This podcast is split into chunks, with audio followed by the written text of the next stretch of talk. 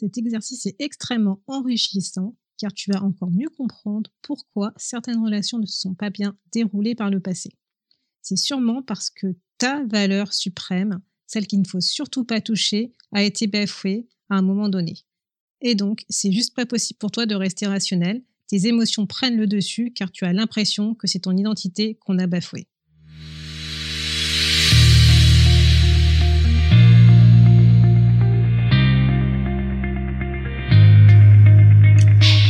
Bonjour à tous et à toutes, vous êtes sur le podcast Le quart d'heure d'Inspire Action.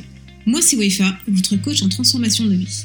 Chaque semaine, retrouvez dans ce podcast des outils pour développer votre self-awareness, des actions à réaliser pour démarrer votre transformation, ainsi que des témoignages de personnes comme vous et moi qui ont décidé de devenir l'architecte de leur vie.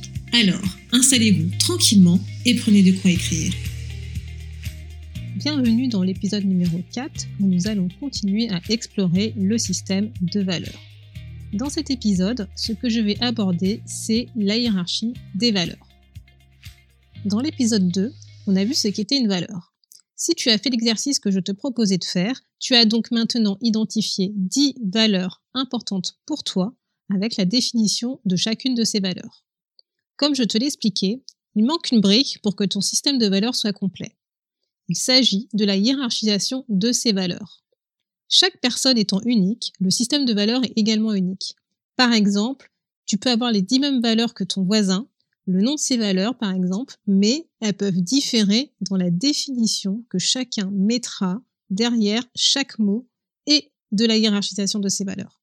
C'est-à-dire que même si ces dix valeurs sont importantes pour toi, parmi ces dix valeurs, il y en a une qui est encore plus importante pour toi.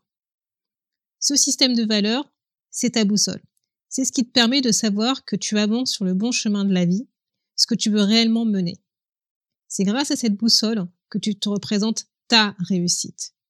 Imagine un peu, comment serait ta vie si les 10 valeurs importantes pour toi étaient toutes comblées à 100% et en même temps? Ça serait super, non? En fait, c'est ce qu'on pourrait appeler le bonheur. C'est grâce à ce système que tu sais si ce que tu fais est bien par rapport à ta définition, si tu es OK avec une situation ou un comportement. Tu vois, je le disais dans les épisodes précédents, les valeurs sont ultra importantes. Et c'est pour cela que depuis quelques épisodes, et je peux te dire que c'est pas fini, je te parle de cette notion de valeur. Un système de valeurs, c'est donc la liste des valeurs les plus importantes pour toi, et moi je te propose d'en retenir 10, la définition que tu donnes pour chacune de ces valeurs, et la hiérarchisation par ordre d'importance pour toi de ces valeurs. Donc tu l'as compris, pour construire ton système de valeurs, il nous manque une dernière étape, eh ben, c'est cette hiérarchisation. Parmi ces valeurs les plus importantes pour toi, quelle est celle qui arrive en premier, puis en deuxième, etc. C'est ça à définir en fait ton échelle de valeurs. Il y a forcément une valeur parmi celles que tu as définies qui surplombe toutes les autres. Même si tu les veux toutes, il y en a une qui est plus importante. Et pourquoi c'est important de le savoir? Parce que tu as sûrement dû être confronté à des situations où tu te sentais tiraillé entre deux choix cornéliens que tu devais faire. Et bien en fait, dans ce genre de cas, c'est parce que tu te retrouvais face à deux choix qui vont satisfaire des valeurs importantes pour toi, mais qui se contredisent. Et ouais, c'est possible. Le cerveau humain, il est extrêmement complexe. Hein. Et en fait, ce qui se passe, bah, c'est que ton cerveau, bah, ça le fait pas du tout, quoi.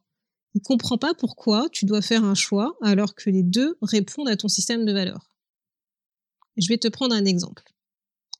Je vais prendre trois de mes valeurs. Donc liberté, authenticité, respect des autres. A priori, on n'a pas trop l'impression qu'elles peuvent être en conflit. on va te prendre une situation donnée que je vis très régulièrement. Et d'avant, je m'excuse auprès de mes amis qui vont peut-être se reconnaître dans ce que je vais décrire. Mon envie de liberté fait que j'aime bien faire ce que j'ai envie de faire un peu n'importe quand.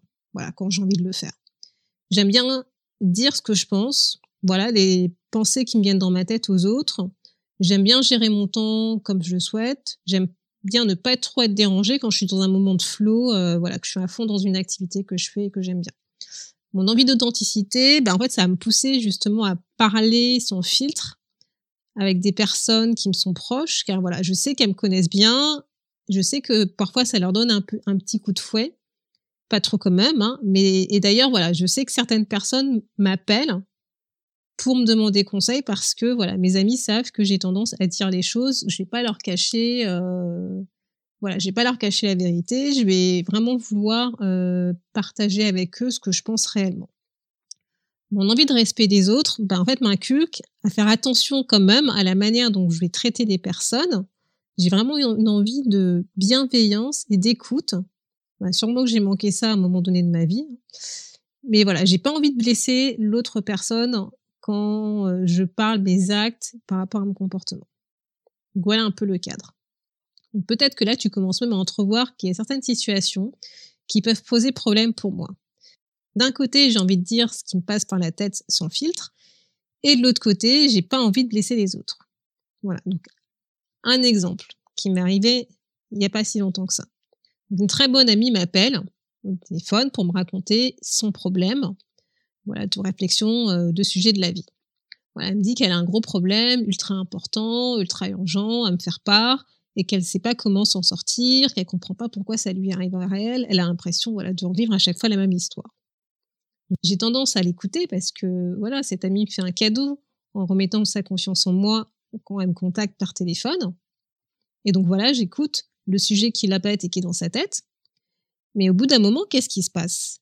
Eh bien, je me rends compte que les réponses aux problèmes de mon ami, ben, en fait, sont super évidentes. Ça crève les yeux, quoi. Et surtout, c'est super limpide pourquoi ça lui tombe dessus? Ça t'est déjà arrivé, je pense, non? Et là, pendant 10 secondes et demie, j'ai un grand débat intérieur avec moi-même. J'ai un débat pour savoir si je dis à mon ami que son problème est ultra clair, ultra limpide, comme d'habitude, et comme toutes les fois où elle m'a appelé, car en fait, ce chemin se reproduit, et j'avoue, je peux être un peu direct dans ma manière de parler, d'où un peu, entre guillemets, mon côté authenticité. Et ce que j'ai envie de faire dans ce genre de situation, c'est que j'ai envie d'écourter la conversation, car en fait, c'est le même sujet qui revient et revient. Et voilà, mon envie de liberté pour aller papillonner sur un autre sujet arrive. Mais en même temps, cet ami m'a fait confiance, et donc j'ai envie de continuer à écouter, car je sais que ça lui fait du bien de parler, de dire ce qu'elle ressent, D'où un peu mon côté euh, envie de respect euh, des autres. Bref. Mon cerveau tourne un peu sur lui-même pour savoir quel comportement adopter et autant te dire. Pendant ces 10 secondes et demie, je suis plus du tout dans l'écoute. Hein, et donc je m'en veux parce que ça correspond pas du tout à ce que j'ai envie de faire. Donc ça, c'est encore un autre sujet qui ressort, hein, de la victime, énervement et compagnie. Bref, on verra ça plus tard. Et donc, généralement, ce qui se passe, c'est que j'ai tendance à favoriser l'écoute, car je pense que c'est ce que recherche avant tout mon ami en m'ayant appelé. Donc, le respect des autres l'emporte, car c'est important dans mon échelle de valeur. Mais, mais, ce serait trop facile sinon. Au bout de trois heures de conversation, de remontage de morale, on essaye de trouver des solutions, j'essaye de faire comprendre à mon ami qu'il y a peut-être un truc qu'elle peut faire pour avancer, eh ben mon authenticité et ma liberté commencent à refaire surface. Bah ouais, ça commence à s'impatienter, quoi. Je rappelle qu'ils sont aussi importants pour moi. Donc au bout d'un moment, euh, ils commencent à se manifester. Et donc ça, ça donne un peu ça, mon authenticité. Je me dis, mais en même temps, si mon amie m'appelle, c'est parce qu'elle sait que je dirais sincèrement ce que je pense. Donc, faut que je lui dise que son problème est limpide, euh, que son objectif est facile à régler, que c'est un sujet qui revient à chaque fois quand elle m'appelle. De l'autre côté, le respect, mais en même temps, ça peut la blesser si je lui dis ça. Et si elle m'appelle, c'est pas pour rien. C'est parce que pour elle, c'est compliqué, qu'elle a besoin d'en parler, et que malgré le fait qu'on en a déjà discuté ensemble, elle a toujours pas trouvé la solution qui lui correspond. Et ma liberté, de l'autre côté, Ben là, c'est bon, ça fait quand même trois heures que j'écoute. Là, on tourne un peu en rond. Elle écoute pas ce que je lui dis. C'est toujours le même sujet. Euh, elle dit qu'elle va faire, mais elle fait pas. Au bout d'un moment, euh, j'aimerais bien passer à autre chose. Et là, heureusement que ma créativité vient à la rescousse, car j'arrive à sortir de cette situation. Et je peux te dire que ce chemin se produit de dizaines et des dizaines de fois. Donc maintenant, c'est bon, je sais comment gérer, sans entrer dans le cercle de la culpabilité et t'inquiète pas, je suis toujours aussi proche, très proche de cet ami.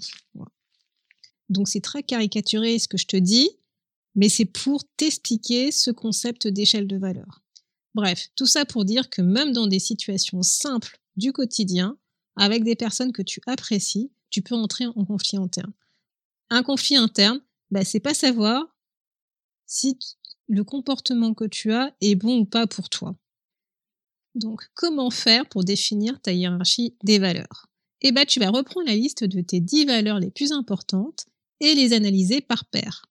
Pour chaque groupe de paires, tu vas te poser la question qu'est-ce qui est le plus important entre la valeur 1 et la valeur, et la valeur 2 Et ainsi de suite. Supposons que tu as pour valeur la liberté et l'amour. Pose-toi la question qu'est-ce qui est le plus important entre la liberté et l'amour aujourd'hui? Si je devais en choisir une, laquelle je prendrais? Puis-je vivre avec la liberté et sans l'amour? Puis-je vivre avec l'amour et sans la liberté? Et ouais, ça commence à être compliqué de faire un choix. Je t'avoue que je continue de travailler sur cette échelle car malgré mon classement à chaque expérience de vie, je me rends compte que cette échelle évolue. Et c'est OK.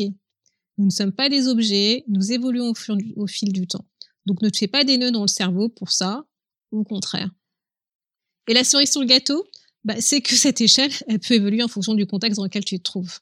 Que ce soit un contexte familial ou professionnel, par exemple, eh ben, ton échelle peut être différente. Cet, exercice est extrêmement enrichissant car tu vas encore mieux comprendre pourquoi certaines relations passées ne se sont pas bien déroulées. Pourquoi tu n'arrêtes pas de te disputer avec ton oncle, par exemple, sur ce sujet, ou encore pourquoi tu ne peux pas supporter ton voisin. C'est sûrement parce que ta valeur suprême, celle qu'il ne faut surtout pas toucher, a été bafouée à un moment donné. Et donc, c'est juste pas possible pour toi de rester rationnel, quoi. Tes émotions prennent le dessus, car tu as l'impression que c'est ton identité qu'on a bafouée, que c'est toi qu'on a bafoué. Donc, le challenge de cette semaine, c'est de reprendre les valeurs importantes pour toi que tu as identifiées dans les épisodes précédents et que tu les classes de la plus importante à la moins importante. On est bien d'accord qu'elles sont toutes importantes pour toi, mais il y a quand même un classement. Il y a une petite préférence. Pour t'aider dans cet exercice, n'hésite pas à récupérer la fiche challenge Comment définir ma hiérarchie des valeurs. Tu trouveras le lien dans la description de cet épisode ou sur mon site wefabagidi.com slash podcast-4. Donc voilà, j'espère que cet épisode t'a permis de comprendre tout l'intérêt de ce fameux système de valeurs dans son intégralité. Tu verras qu'en faisant cet exercice de classification de tes valeurs, tu mettras à la lumière sur certaines situations ou relations que tu as vécues par le, par le passé. Tu détiendras entre tes mains le levier de motivation le plus important qui te permettra de réaliser les changements que tu souhaites dans ta vie. Connaître son système te permettra d'adopter les comportements qui sont en phase, alignés avec tes valeurs. Dans le prochain épisode, nous verrons comment faire pour travailler sur les conflits de valeurs internes. Merci d'avoir écouté le podcast Le quart d'heure d'inspiration. On se retrouve la semaine prochaine pour un nouveau challenge.